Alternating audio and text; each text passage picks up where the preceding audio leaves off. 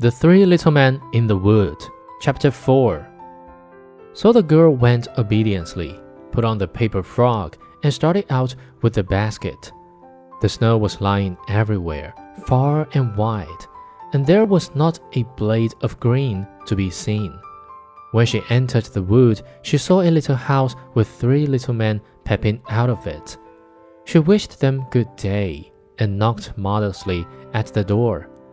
They called her in, and she came into the room and sat down by the side of the oven to warm herself and eat her breakfast. The little man said, Give us some of it. Willingly, answered she, breaking her little piece of bread in two and giving them half.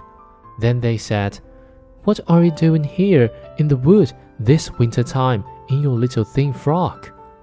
Oh, answered she, I have to get a basket of strawberries, and I must not go home without them.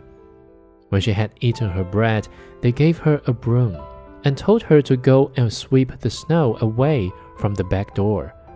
When she had gone outside to do it, the little men talked among themselves about what they should do for her, as she was so good and pretty, and had shared her bread with them. Then the first one said, She shall grow prettier every day. The second said, Each time she speaks, a piece of gold shall fall from her mouth. The third said, A king shall come and take her for his wife.